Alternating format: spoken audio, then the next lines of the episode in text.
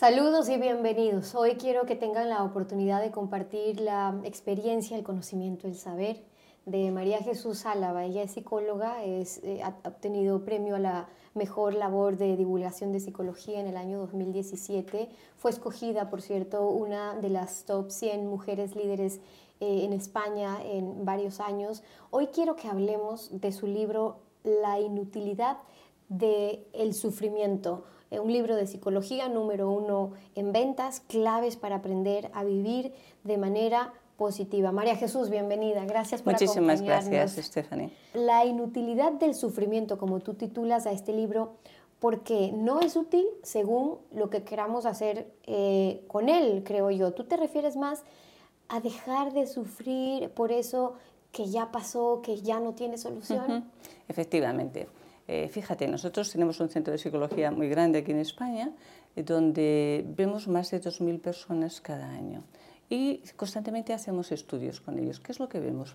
Que esa gente cuando viene y viene y se siente muy mal y viene sufriendo, piensa que tiene motivos suficientes para sufrir.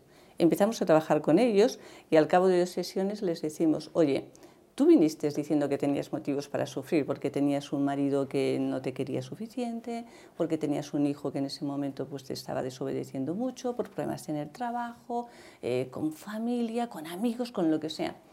Y estabas muy convencida o convencido que tenías razones para sufrir. Hoy sigues pensando, después de haber trabajado contigo, que era lógico que tú tuvieras razones para sufrir. Y más del 95% de las veces nos dicen que no. Es decir, nosotros, ¿qué es lo que vemos? Es imposible no sufrir cuando se muere eh, una persona muy querida, cuando tienes un accidente, cuando hay un drama en tu vida. Pero eso ocurre muy pocas veces. La mayoría de las veces la gente sufre porque se ha enfadado alguien con él, porque ha tenido un problema cotidiano, por cosas de la vida cotidiana. Ese es un sufrimiento inútil que, sin embargo, nos deja sin energía, sin vitalidad. A la gente les sumerge en estado de crisis, de ansiedad, de depresiones. Ese es el sufrimiento inútil, el que no merece la pena. Me gusta cuando eh, María Jesús dice eh, el sufrimiento puede eh, diferenciarse entre este sentimiento natural, espontáneo y humano ante situaciones límites, pero que otra muy distinta es ese pozo en el que caemos ante determinados hechos que ya no tienen marcha atrás. Entonces, tú dirías, María Jesús, sufrir también a la medida no logramos a veces distinguir que existen hasta tipos de sufrimientos? Sí, eh, sufrimientos que a veces incluso son necesarios para tomar conciencia perfectamente de una situación, sufrimientos que te hacen reaccionar en ese momento. Imagínate una situación de humillación o de vejación que te das cuenta y en ese momento dices, tengo que coger y salir adelante, tengo que poner frenos a estas personas, sufrimientos irremediables, cuando se te ha muerto la gente, una persona muy querida, eh, sufrimientos reactivos. Me acaban de insultar, pues yo en ese momento me siento mal y entonces empiezo a sufrir inmediatamente. Pero la mayoría de las veces, la mayoría, independientemente de lo que haya pasado, sufrimos por nuestros pensamientos. Es decir, hay mucha gente que se cuenta muy mal la vida. Y ante lo que le está pasando, en lugar de decir, bueno, esto es dificultad, oye, una ocasión para aprender, empieza a decir, esto es imposible, no hay forma de solucionarlo, qué mala suerte tengo, toda mi vida lo voy a pasar mal. Eso es lo que tenemos que huir claramente. Tenemos que saber contarnos bien la vida y dejaremos de sufrir muchas veces. Con frecuencia encontramos esas personas que, suelen eh, machacarse sin piedad inmediatamente después de, de, un error, algo que hayan hecho mal quizás y empiezan a recriminarse, a traer a la memoria hechos pasados, a recordar hasta de forma, eh, María Jesús, punitiva quizás o recriminatoria, eso sucede. Tú dices, eso favorece la repetición de, estas escenas, solo favorece a la repetición de esos errores también en el futuro. ¿Por qué? Claro, fíjate, Stephanie, eh, hay un tema que es crucial y es el cerebro no tiene tiempo verbal no distingue el pasado, el presente y el futuro. Cuando tú traes a tu mente un hecho que ya pasó en el tiempo, que te hizo sufrir, lo vuelves a vivir como si estuviera sucediendo en este momento. Y por eso te vuelves a sentir mal. Y por eso te vuelve a debilitar inmediatamente. Del pasado tenemos que aprender qué es lo que sucedió, sabiendo que no se puede remediar, que no puedes volverlo atrás, qué es lo que sucedió, qué es lo que me ha aprendido en este sentido en la vida, qué es lo que yo tengo que volver a hacer, pero el traernos constantemente hechos eh, en los que nos hemos sentido mal, lo único que hace es que nos empobrece como personas, nos debilita en nuestra respuesta y sobre todo además es un sufrimiento tan inútil, tan absurdo, tan estéril y tan injusto muchísimas veces. Víctor Frank eh, decía, si no está en tus manos cambiar una situación que te produce dolor, siempre puedes escoger la actitud con que afrontes ese sufrimiento. De ese sufrimiento por el que hoy eh, muchas de las personas que nos ven eh, están pasando, podrían salir, María Jesús, cosas buenas, hay que tocar o hay como tocar fondo, pero para tocar y tomarlo como un impulso con qué hábitos. Que nos haga reaccionar de alguna manera, ¿no? Siendo muy conscientes de nuestros pensamientos. Fíjate, no todas las personas que sufren son las que tienen la vida más difícil. Hay personas que te vienen y te dicen, no tengo por qué quejarme, eh, tengo una familia, tengo un trabajo, tengo unos hijos que me quieren, tengo amigos y sin embargo lo paso mal. Hay otras personas que te dicen, desde pequeña, desde pequeño en mi vida no he parado de sufrir porque todo realmente va mal. Y lo primero que le decimos es, ¿por qué no te empiezas a contar la vida con objetividad? ¿Por qué no empiezas a escribir cuando te sientes mal? Qué es lo que estás pensando en ese momento y qué reacción estás teniendo. Eso lo vas a hacer durante una semana. Y al cabo de la semana, cuando tú cojas y leas, te vas a dar cuenta cómo hay una serie de pensamientos que son como dardos que te lanzas al corazón, que constantemente te están eh, dejando muy débil, que además son tremendamente injustos, pero que te los estás creyendo. Y esos son los que realmente te hacen sufrir. ¿Qué puedes hacer? Ser consciente de tus pensamientos, ser conscientes que los puedes parar y que lo puedes cambiar, lo que en psicología llamamos la confrontación de pensamientos, por otros muchísimos más, racionales. Por ejemplo, te cuento, mira, un error muy frecuente, estamos en España, un error en España es el catastrofismo. La gente con mucha frecuencia dice, esto es terrible, es horroroso, es espantoso, y tú le dices, vale, si hoy es horroroso porque has tenido un mal día y tú sales a la calle, tienes un accidente y te quedas parapléjico, ¿cómo lo llamas?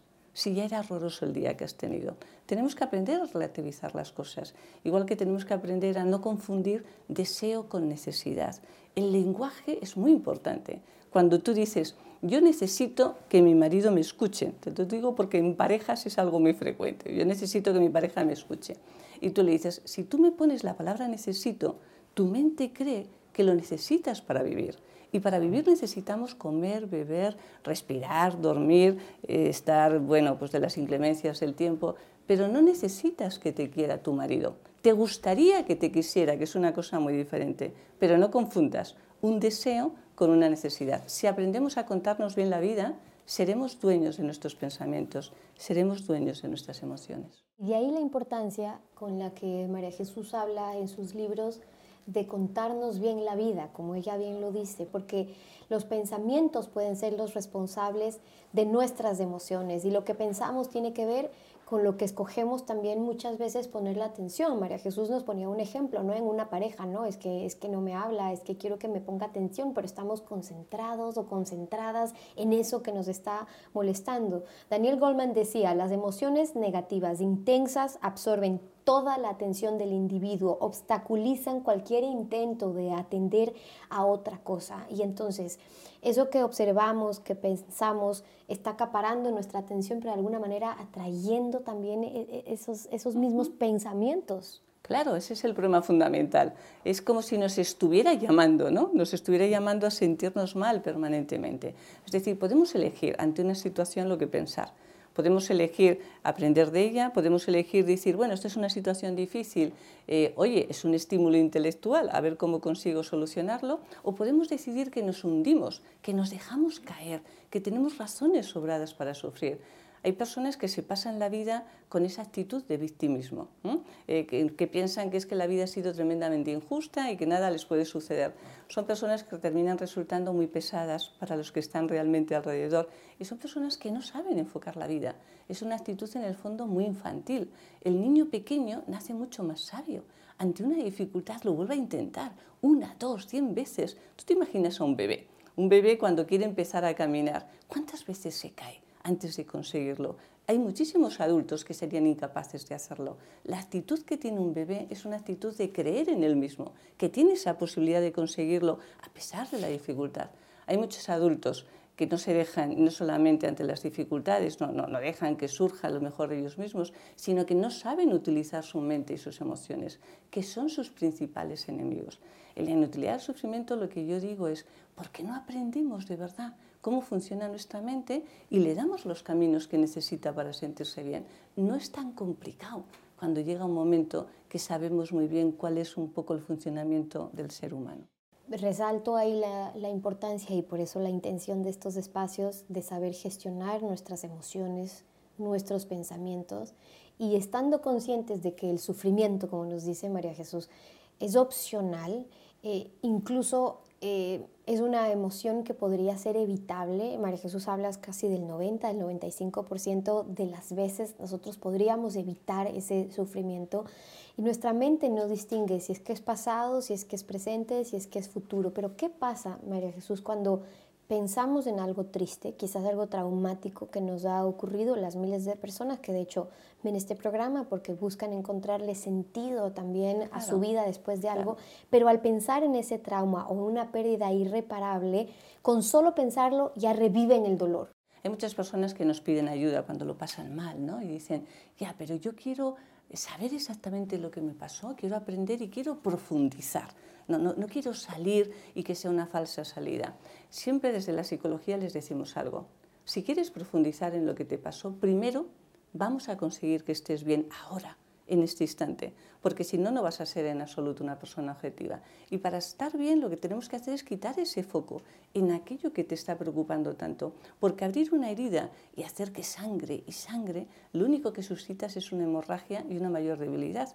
Solo cuando tú estás bien eres capaz de analizar un hecho pasado y aprender realmente de él. Esta es un poco la gran diferencia. Psicología y corrientes que, que piensan que cuando una persona está mal eh, tienes que tirarse años y años y años dándoles vueltas a las cosas. Eh, yo llevo 40 años ejerciendo, Stephanie, y te puedo asegurar que esto es un error. Cuando una persona está mal, le tenemos que ayudar a que esté bien. Y cuando está bien es cuando podrá analizar, recapacitar y realmente aprender. Y la gente que está mejor en la vida, te das cuenta que, que ha conseguido algo, que es disfrutar de las cosas pequeñas, de esas cosas sencillas que nos suceden cada día y que a fuerza de tenerlas llega un momento que no las valoramos. Es poner el foco en aquello que tenemos y no en aquello que realmente necesitamos en este instante. Es poner el foco en lo que podemos conseguir, en lo que creemos en nosotros y no tanto en lo que nos falta. Es poner el foco en la alegría y no en la tristeza. Y eso depende siempre de nosotros. Y cuando depende de nosotros lo que pensamos, em, y hablas de cómo percibimos también eh, la realidad. Escribe María Jesús que el ser humano por principio se siente eh, más feliz cuando consigue una meta difícil que cuando logra algo rápidamente y sin dificultad. Y quizás a ustedes les puede haber pasado, que incluso algo que puede suponer algo mucho mejor que otra cosa, pero no, como esto me costó tanto, lo valoro. Y esto que fue tan fácil, pues así significa más, no me vale tanto. Pero eh, en uno de los casos de, tu libro, en los que tú cuentas, por ejemplo, la experiencia de un doctor, de, no, más bien, de un alto directivo primero, que pierde su trabajo, su familia eh, están expuestos ahora a nuevas condiciones, pero él mismo concluye que esta experiencia hace que su hijo aprenda a ver una nueva realidad. Ya no era tan fácil. Claro, efectivamente. Tú fíjate que esto a veces es como una paradoja del destino, ¿no? Es decir, hay personas que dicen, lo han tenido todo tan fácil, tan fácil, que no lo valoran. Es más, que son infelices. Y personas con muchísimo menos, que les ha costado un gran esfuerzo, se sienten infinitamente mejor. En los niños lo vemos. Tú ves a un niño que quiere algo y que se lo das inmediatamente y se le pasa el entusiasmo. Quiere algo y le dices, vamos a ver cómo lo conseguimos, pero tú te tienes que esforzar. Yo te voy dando puntos, o te voy dando cromos, o te voy dando tarjetas. A medida que la dificultad aumenta, aumenta su bienestar, fortalece su autoestima, trabaja los recursos ante la vida. Son situaciones tan distintas, por eso el gran drama que tenemos hoy en día es que, por ejemplo, con las nuevas generaciones las hemos sobreprotegido, las hemos dado todo a cambio de nada. Y llega un momento que empiezan por no dar valor a las cosas y terminan por no dar valor a las personas. Esto es uno de los mayores dramas que realmente tenemos. Tú estás convencida de que Nuestra felicidad depende de nosotros mismos. De hecho, noto en tus libros que es parte del mensaje que tú quieres transmitir, no necesariamente de nuestras circunstancias. Pero ¿qué pasa? Y déjame colgar en esa última parte, nuestras circunstancias, porque habrá quienes nos están viendo ahora y me dicen, bueno, pero de las circunstancias. Es que a mí me ha pasado A, B, C, D, que la vida nos sigue dando golpes, que siento que el el mundo está conspirando en, mi contra. ¿Qué dices en cambio cuando las circunstancias no acompañan, aun cuando se sabe en la teoría? Claro. Fíjate, eh, me comentabas que habías entrevistado antes a Irene Villa, una persona increíble absolutamente. Fijémonos en las circunstancias. Pero esas personas cuando te dicen, ya, pero yo tengo unas circunstancias dificilísimas en la vida, y tú dices, vale, cuando tú eras un adolescente tuviste un atentado y te quedaste sin piernas en ese momento, te quedaste casi sin los dedos de una mano, eh, todo tu cuerpo mm, absolutamente magullado, eh, no daban nada por ti, eh, los médicos pensaron, va a ser una crueldad que esta niña realmente pueda seguir viviendo. Nos imaginamos algo más duro en ese momento y tu madre que va contigo se queda sin una mano y sin una pierna en el mismo atentado. ¿Puede haber algo más tremendo para una niña deportista que, que, en ese instante se convierta, toda su vida se sienta tan condicionada? ¿Cómo reaccionó ante esas circunstancias tan difíciles? Cuanto más difíciles son las circunstancias, más tenemos que reaccionar con lo mejor que llevamos dentro, porque es la posibilidad que tenemos realmente de superarlos, no solamente de superarlos, sino de, eh, bueno, tenemos las circunstancias que sean, adaptarnos realmente a ellas. Esto lo tenemos muy estudiado en psicología, Stephanie. Es decir, las circunstancias solo pesan un 10% en nuestra capacidad de felicidad. Hay una parte muy importante que es la persona, el temperamento con el que naces, y hay otra que es la actitud que tú tienes ante la vida. Ante las mismas circunstancias, nos marchamos a la India, por ejemplo, la mayoría de las personas no tienen las necesidades básicas cubiertas, o determinados países del tercer mundo. Y tú no ves infelicidad en esas personas, porque aprecian mucho lo que realmente tienen. Y tú te marchas a los países nórdicos, en Europa, donde tienes los niveles de bienestar más altos, las rentas per cápita también más altas, y es donde tenemos el mayor índice de suicidios. Luego, ¿las circunstancias son tan importantes? No. Es la actitud que tú te tomes ante la vida. En las peores circunstancias hay personas que pueden conseguir ser muy felices en circunstancias muy fáciles. Hay personas que están aburridas, distraídas, amargadas de la vida. No son las circunstancias. Esto, cuando las circunstancias son muy difíciles, es complicado asumirlo. Y te dicen, no, esto es una trampa que decir los psicólogos. Yo por eso digo, yo no voy a discutir contigo en este momento. Lo que voy a hacer es te voy a ayudar a salir, a saber, encontrarte bien en esas circunstancias y luego tú tranquilamente con tu inteligencia te darás cuenta, razonando, que efectivamente aquellas circunstancias no son las que provocaban tu felicidad o tu infelicidad. Déjame terminar hablando de esas personas que viven atrapadas, que tú ya te referías a ellas, estas personas que viven atrapadas en la infelicidad de cierta manera, porque en uno de los capítulos de tu libro tú motivas a sacar lo útil de todo lo que hemos vivido, pero que así como hay quienes trabajan todos los días por intentar ser mejores, hay personas que consiguen ser felices haciendo infelices a los demás. ¿Qué sugieres tú en esa convivencia? Vamos a ver, esas personas que las hay, ¿eh? que constantemente quieren ser centro de atención, en el fondo tú dices, ¿qué les pasa a esas personas que machacan tanto a los que tienen alrededor? que quieren ser protagonistas de la vida de los otros, que quieren constantemente llamar la atención. ¿Qué tenemos que hacer? Tener una cierta distancia emocional. Es decir, tú no puedes dejar que esas personas te amarguen la vida, porque ellos han decidido que la quieren vivir desde esa forma y porque ellos han decidido que se sienten bien incluso. Es que hay personas que, dicen, eh, no saben estar bien, porque cuando están enfermas piensan que todo el mundo está pendiente de ellos. Esto es una barbaridad, pero ciertamente es una realidad. Lo que tenemos que hacer es coger distancia como, sabiendo que nos pueden dar pena incluso lástima, que podemos intentar ayudarlas, pero que eso no quiere decir que tengamos que sentirnos como ellas, que lo que tenemos que hacer es ayudarles para salir de ahí o respetarlas cuando vemos que no quieren salir, pero ser nosotros, ser capaces de vivir nuestra propia vida. No hay nada peor que no tener libertad de pensamiento, porque entonces no tienes libertad de emociones. Y hay muchas personas que son muy manipuladoras y las personas manipuladoras se aprovechan de las buenas personas de las personas especialmente sensibles, generosas, que quieren ayudar a los demás, que son capaces de tener una paciencia infinita y que una y otra vez les prestan atención. Ante ese tipo de personas llega un momento que tenemos que dejar de prestar atención, prestársela solo cuando dicen algo positivo, por lo menos cuando no se quejan, y desde luego coger y hacer lo que en psicología llamamos extinción, dejar de prestar atención cuando constantemente se están quejando de la vida. La vida es fantástica si la queremos vivir bien. Puede ser difícil, sin duda, pero dependerá de la actitud que nosotros tengamos. Y eso es algo que lo llevamos dentro. Y es ejercer nuestra libertad o abdicar de ella. Y con eso último me quiero quedar. Gracias, María Jesús, por compartir tus conocimientos. Y con ustedes, hasta una próxima oportunidad. Este es un homenaje a los invencibles, aquellos que cayeron pero siempre se levantaron. Y quedan un kilómetro extra, luego dos y dos más. A esos que le perdieron el miedo a la soledad, al frío y a la oscuridad.